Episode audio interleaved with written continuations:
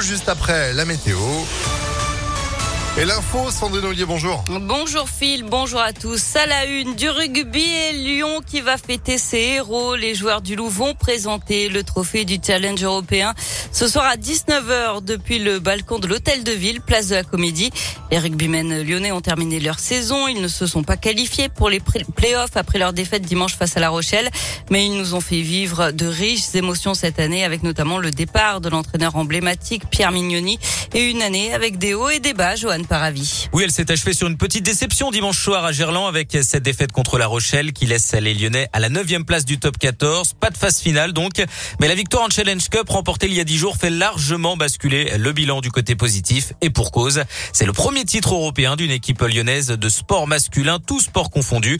Mais désormais, une page se tourne car dimanche, c'était le 215e et dernier match de Pierre Mignoni à la tête du club. Son bilan, une montée en top 14, deux demi-finales de championnat et un titre européen. Il quitte Lyon pour Toulon après sept saisons et le sentiment du devoir accompli. Je vois ce public grandir euh, en nombre. Ça fait chaud au cœur, ça veut dire que l'équipe euh, grandit aussi et je suis très fier qu'on ait gagné un titre parce que ça va en amener d'autres certainement. Voilà, ce groupe il, il va encore se construire, il va, il va encore grandir, il va encore gagner. Je suis pas trop inquiet pour eux pour l'avenir. Franchement, j'ai eu un grand privilège d'avoir coaché ces joueurs-là.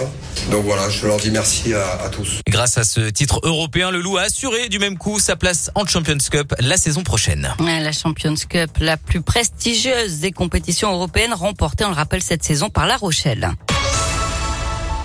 Dans l'actualité également, cette journée de manifestation à Lyon aujourd'hui, avec en ce moment le monde de la culture qui se réunit devant l'hôtel de région pour dénoncer la baisse des subventions régionales. À 13h, les personnels soignants, eux, se manifesteront euh, devant l'hôpital Lyon Sud pour des hausses de salaire et contre le manque d'effectifs. Et puis les agents de la ville de Lyon seront cet après-midi place de la Comédie pour demander des hausses de salaire.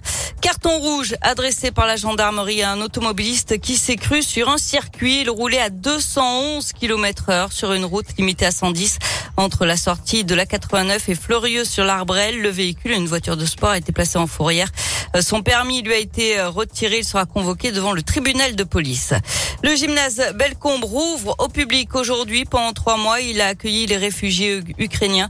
7080 euh, nuitées ont été enregistrées. Les personnes qui viennent d'Ukraine seront orientées vers un nouveau centre dans le 9e arrondissement de Lyon. Près de 80 enfants ukrainiens sont scolarisés dans les écoles maternelles et élémentaires publiques de la ville. Une alerte sur les téléphones portables des habitants de la vallée de la chimie, notamment à Fézin, Irénie et Solèze.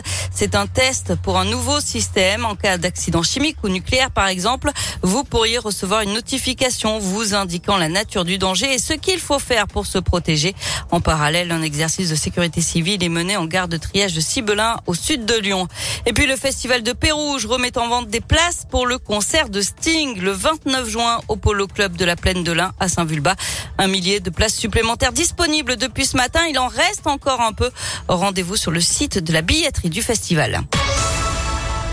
Retour au sport avec du tennis. L'Open Sopra Steria au Tennis Club de Lyon à Villeurbanne avec la qualification ce matin de Manuel Guinard, le quart de finaliste de l'Open Park. Il a éliminé en 2-7 l'Indinois Hugo Blanchet.